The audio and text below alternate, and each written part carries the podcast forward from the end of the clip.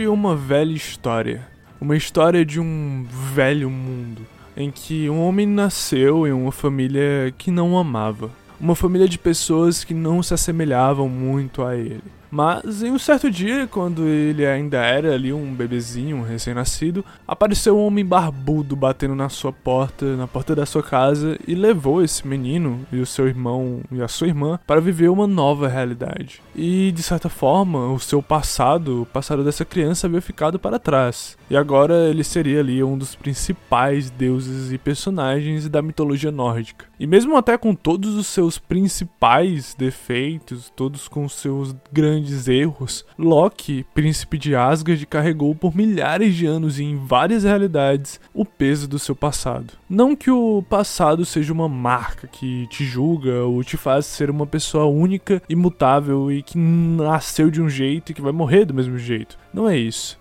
Muito pelo contrário. O passado humano é uma música que a gente busca dançar hoje em dia quando estudamos história. Se você se perguntar qual a definição de história, por exemplo, pode ser que você chegue à conclusão de que a história é a ciência que estuda o passado. Mas pensar dessa forma é o mesmo que olhar para o Loki, filho de Odin e Laufey, e falar que ele é unicamente um homem mau e que mente para todos. É analisar algo de maneira cortada, de maneira simplista. E eu posso dar outro exemplo. Pois o tempo que conhecemos, que a gente dividiu ele entre passado, presente e futuro, e nós vivemos, no caso, no presente, se a gente fala que a história estuda unicamente um passado isolado, a gente ignora também que o presente e o futuro existem. Se a gente for pensar, por exemplo, no caso da série do Loki, Ainda no primeiro episódio, quando ele é preso, um outro personagem aparece, o Dominus, e ele vai pedir ajuda ao Loki para aprender outra variante, outra espécie de Loki uma pessoa que é, se assemelha quase que completamente a esse Loki em específico. Uma espécie de Loki de outra realidade e que cometeu muitos crimes. Mas por que pedir ajuda a um Loki para prender um outro Loki de outra realidade? Pense no Loki principal da série como se fosse o presente, e pense no Loki que apareceu agora como se fosse de outra realidade, é, porque ele realmente é de outra realidade, mas que é o Loki que precisa ser preso. Pensa nele como se fosse o passado. Eles são partes iguais de um mesmo processo, de um mesmo mundo, mas mesmo com muitos aspectos em comum, eles vivem em tempos diferentes. Entender o Loki do passado só olhando para ele é se limitar muito. Quando a gente sai do presente e olha o que aconteceu no passado com dúvidas, questionamentos e reflexões, a gente está fazendo isso a partir de hoje sobre o passado. A gente está fazendo algo que é inerente ao ser humano. Quando olhamos para alguma decisão que tomamos no passado, por exemplo, e, não e, e nós, tipo assim, se arrependemos, sabe, dela, a gente só se arrependeu porque vimos a consequência. Vimos que literalmente deu merda no presente. E é impossível que a história seja o estudo do passado por isso A história é bem mais uma relação entre esses dois Locks do que apenas olhar para um deles e esperar tirar algo interessante dali. O que aconteceu e o que vivemos hoje é uma constante relação. E a história é isso é estudar as pessoas e suas ações numa dança maravilhosa entre o que aconteceu naquela época e o que acontece hoje em dia. E o tempo, mesmo que sendo uma interpretação humana da nossa realidade, até porque fomos nós quem criamos os segundos, os minutos, as horas e tudo mais, foi a gente também que olhou para o tempo e percebemos que quando a gente olha ele, ele se torna um reflexo do que a gente é. O tempo é um reflexo do que nós somos. Não que você seja uma pessoa como eu, extremamente magra e alta pra caramba e pareça um ponteiro de um relógio. Não é isso. Eu falo mais da perspectiva subjetiva do tempo, a perspectiva psicológica da nossa realidade dentro daquilo que nós, historiadores, físicos, psicólogos e outros vários cientistas convenhamos chamar de espaço-tempo, ou de tempo e espaço. Na física, por exemplo, o Albert Einstein mostrou que faz mais sentido pensarmos em um tempo e em um espaço que eles operam de maneira junta, e isso faz com que gere uma relatividade, gere pontos em que não são esperados e não são facilmente observáveis. E pensar nisso faz muito, mas muito mais sentido para a física hoje em dia e também para a história, já que se a gente for olhar toda essa putaria de longe, se a gente for um pouco mais analítico sobre isso, podemos ver que o espaço é obviamente uma situação relativa, já que existiram, sei lá, homens e mulheres que viveram em locais diferentes, né? Tô que surgem aí os países, os estados, os continentes, mas Entra outra coisa muito interessante também. Como pode o tempo também ser diferente? Será que o tempo também é relativo? Se, digamos, a sua aula da faculdade ou escola inicia às 7 da noite, ele realmente vai iniciar para todos da sua turma de maneira igualmente às 7 horas da noite? E a resposta para isso é que o tempo é também relativo. O passado e o presente são diferentes a partir de nós mesmos, mas eles são assim por causa da nossa perspectiva. Tipo, meio que fica Mas o que ali. importa não é o momento? É, o presente, não o futuro, né? É, o futuro a gente não sabe. Então, entendeu? Quem disse que fumar É, o faz mal? futuro é a cada segundo, mano. Como assim? Como é? assim? O que, Aí que é o agora futuro? é um futuro. O que, que é futuro? Ah, o que nós Não, tava falando não, no isso segundo você falou aí antes é o era passado. Não, Não, isso aí é o Isso passado. é presente. É, agora você é o passado ou o futuro? Agora é o presente. Agora é passado. Já foi? Já foi, então. Já acabei de falar. Assim que eu terminar a fala, já é o passado. E agora? já foi passado. Não, Agora é o futuro, ó. não, Não, não. não, futuro não é agora. Você nunca consegue chegar no futuro. Você sempre tá no presente. Você Quando pode for- falar rapidão, quer ver? Ah! Já foi. Já foi, mano. Não tem como Mas falar. eu lembro, então eu, eu considero como passado. É, passado. Não. Não. O que você tá falando agora é presente. Não. Já é Não, já passado. foi passado que você falou. E o que é presente? O presente é, É uma isso aqui, ilusão. Pense que você está numa tarde de um dia qualquer, um domingo, vai.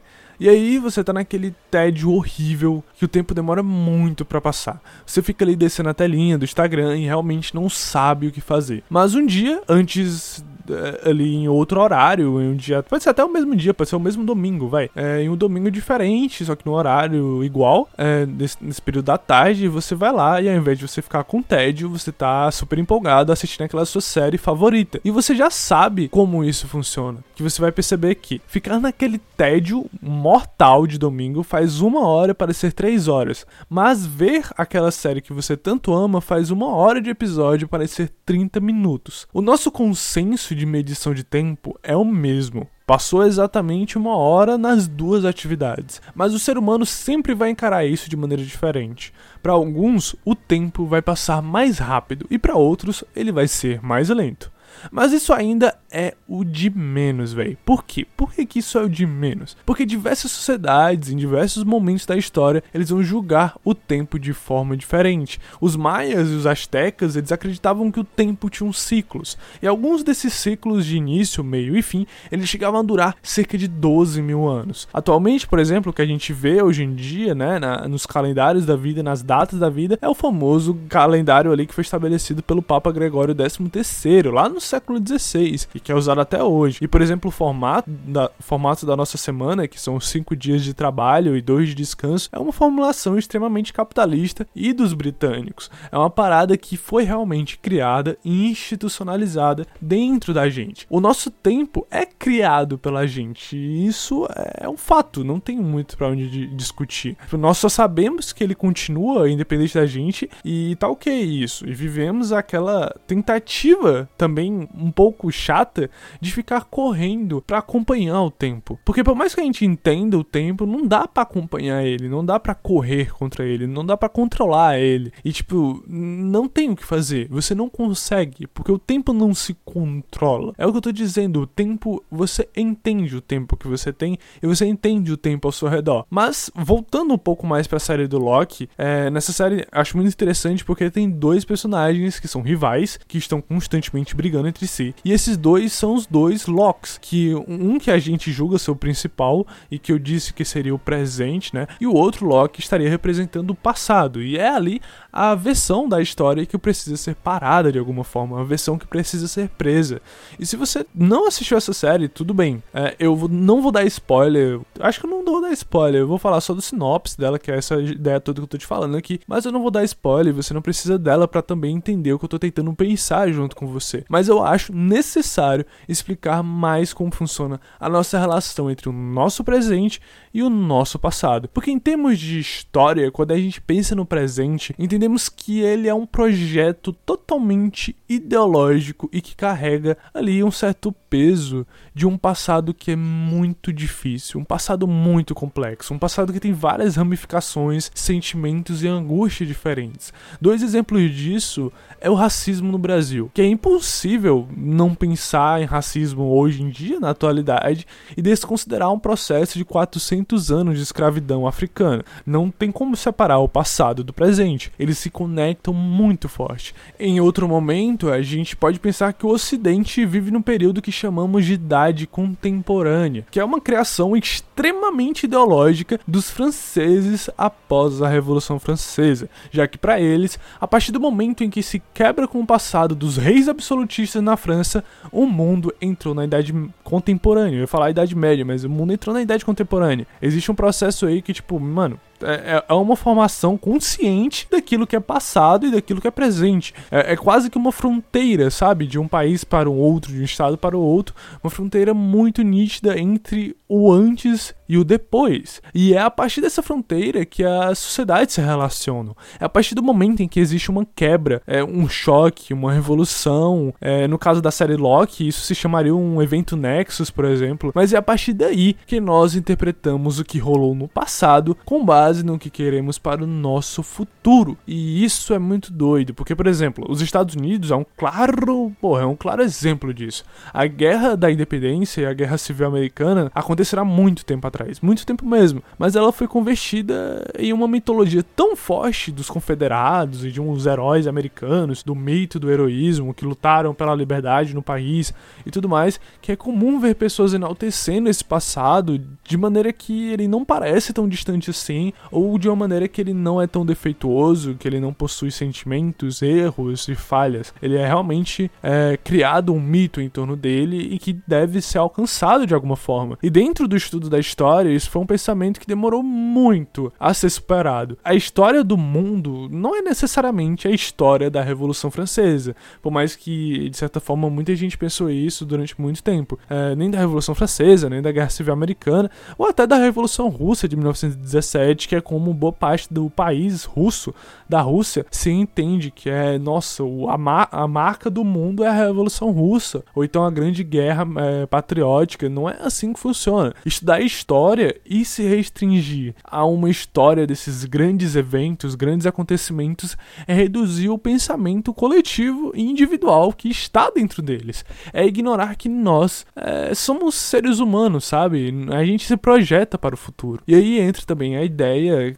do Santo Agostinho, que ele falou para nós em Confissões, por exemplo. Ele nos diz algo que é extraordinário, de óbvio, mas muito interessante. Porque quando ele nos fala que a gente vive só no tempo presente, isso é óbvio que a gente não vive no futuro e nem no passado, a gente vive um eterno tempo presente, é, e esse tempo presente ele tem três visões de temporalidade, por exemplo. O presente das coisas que passaram, o presente que a gente vive hoje e fica voltado ao passado, e o presente das coisas coisas que estão presentes, que são um presente que a gente vive agora, no hoje em dia, e olha para as coisas apenas do agora e tenta se limitar a isso e não olha para o futuro nem para trás.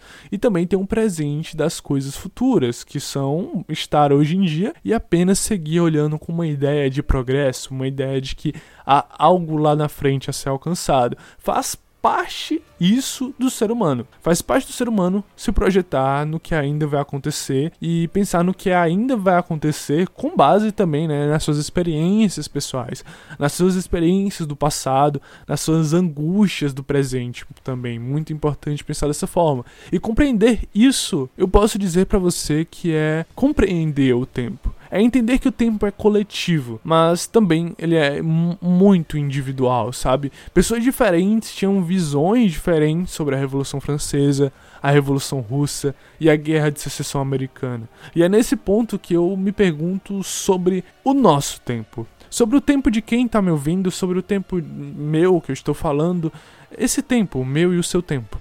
A história acabou e de mostrar para mim e para você por meio de uma rápida conversa, que é esse podcast, uma conversa extremamente é, didática e prática. Mas o tempo acabou de te mostrar, a história, na verdade, acabou de te mostrar que o tempo ele é uma construção social, social né? Social. Eu travei muito. Mas o tempo é uma construção social sabe? Que os maias tinham ciclos ali, né? De 13 mil anos o calendário. A gente segue um ciclo de 365 dias e esse ciclo vem lá de um calendário usado pelos romanos. E que a gente, por exemplo, tem só o mês de julho, porque Júlio César queria ter um mês para chamar de seu. E só temos agosto, porque o imperador Augusto queria um também para chamar de seu. É uma construção social e biologicamente o ser humano se adaptou ao ciclo da natureza. Evolutivamente a gente cresceu seguindo padrões femininos e masculinos, familiares, individuais, da natureba da vida e que era o que a gente tinha para poder interpretar o tempo que a gente vivia, a gente viveu e o que estava por vir. E a história acabou de te mostrar isso. Ela acabou de te dizer que nós temos o nosso tempo e que você tem o seu tempo. Às vezes está tudo bem, a gente está um pouco preso ao passado. Pelo menos eu penso assim. Tá tudo bem não passar no vestibular na primeira tentativa, tá tudo bem ser recusado na entrevista de emprego, tá tudo bem receber um não daquela mina que você é apaixonado, mas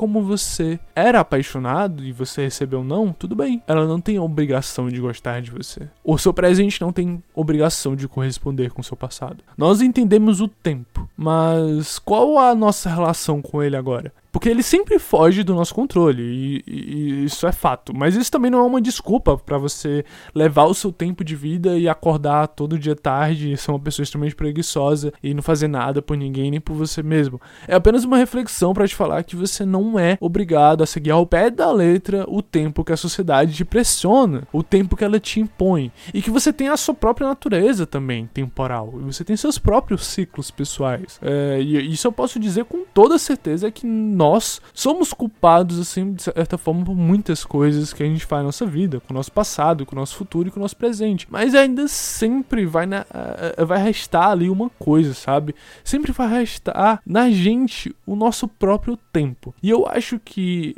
isso não é motivo nenhum para ser julgado. Ter o próprio tempo não é motivo absolutamente nenhum para ser tomado como uma pessoa ruim, burra, é, desnecessária para o mundo ou algo do tipo. E eu acho que as coisas não funcionam assim. E de todos os padrões sociais, eu acho que estabelecer um padrão de tempo para as pessoas e pressionar elas a seguirem tempos métricos e socialmente estabelecidos no século XIX é algo complicado. Então, seguir só ao pé da letra pode ser um pouco danoso à sua saúde mental, um pouco danoso ao pensamento histórico. E não é eu que digo isso. Quem diz isso é o próprio Locke. Como se declara? Você é culpado ou inocente, senhor? Culpado de ser o deus da mentira? Sim. Culpado de achar tudo isso incrivelmente tedioso? Sim. Culpado de um crime contra a linha do tempo sagrada? É claro que não. Pegaram a pessoa errada. E aliás, antes da gente chegar aos finalmente, eu julgo necessário a gente pensar em um conceito que eu acho que você já ouviu falar e que é algo muito comentado entre a galera que gosta de história ou que estuda história. E esse conceito é o do anacronismo. E ele é muito importante porque hoje a gente está falando especificamente sobre teoria histórica. Sim, isso que é teoria, isso que é o que o historiador debate e às vezes é muito chato, mas eu tô aqui tentando fazer um pensamento com que pareça minimamente legal. Mas um desses conceitos de tempo que a gente bate tanto na tele na tecla e a gente pensa muito sobre isso, é o conceito de anacronismo. E aí, de cara, eu acho que os mais ligeiros, as mais ligeiras, já pegou ali a parte do cronismo, o Cronos, que vem lá da mitologia grega e seria ali a personificação do tempo. Aquele que comanda o caminho do tempo, aquele que cuida das cronologias. Mas antes do nome cronismo, existe o ana, que é o que a gente vê como um, um prefixo ali de negação, né? Que o pessoal fala, prefixo de negação e tudo mais, aculturado, etc e tal. Aqueles pensamentos que a gente coloca o azinho ali de termo científico e faz uma negação ao próprio conceito. Pois é, Ana faz a própria negação do conceito de tempo. Ou seja, o anacronismo é algo contra o tempo. É alguma coisa que está fora, que anda fora do tempo. Ah, mas eu não falei que não dava para controlar o tempo. Pois é, não dá para controlar o tempo.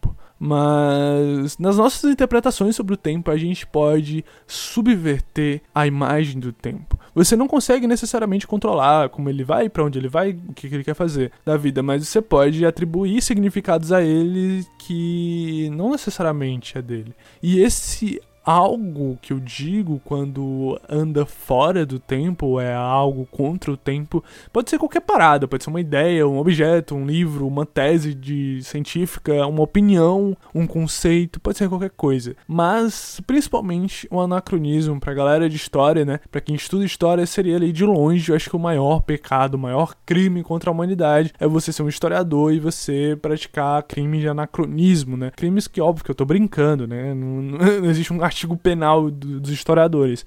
Mas é porque é uma situação muito complicada. Tipo, você pode até ser historiador e liberal. Tanto faz, não tem problema nenhum. Mas ser historiador e ficar forçando a barra na, em quesitos anacrônicos é muito zoado. Faz mal pra saúde. Mas por que é zoado? Porque você teoricamente deveria conhecer o objeto que você está estudando e deve saber que não seria algo tão interessante tirar ele do seu tempo e espaço. Se você olhar para uma pessoa e querer colocar ela na sua própria vida, ou querer colocar os seus pensamentos sobre essa pessoa, você de certa forma está sendo um pouco anacrônico. É quase essa ideia, porque você está ali e colocando uma pessoa, tirando ela do seu próprio espaço e do seu próprio tempo. Mas de maneira mais geral, eu acho que vocês já viram um forte anacronismo, por exemplo, principalmente até naquele desenho dos Flintstones, né? Que é um desenho um pouco mais antigo, mas já que duas coisas que com certeza não existiram no mundo foi o ser humano e os dinossauros convivendo, né? No mesmo período, e ainda mais naquela forma. Por exemplo, carros, que tinha lá é, nos, Flintstones, nos Flintstones tinha carros, eletrodomésticos, mas nesse caso tá tudo bem, não tem problema nenhum, porque é arte. E essa arte em específico tem essa realmente essa intenção de ser extremamente anacrônico. E tá tudo bem mesmo. Na maioria das vezes o anacronismo ele é feito com esses motivos artísticos, é, em que uma artista busca ali recriar um dos quadros do Van Gogh, colocando ele de máscara para não pegar Covid, por exemplo, ou anacronismo. Tudo bem. Ele tem a intenção de ser assim, mesmo que a pessoa tenha ou não conhecimento. Existem pinturas da Idade Média, do período medieval, sobre a Idade Antiga,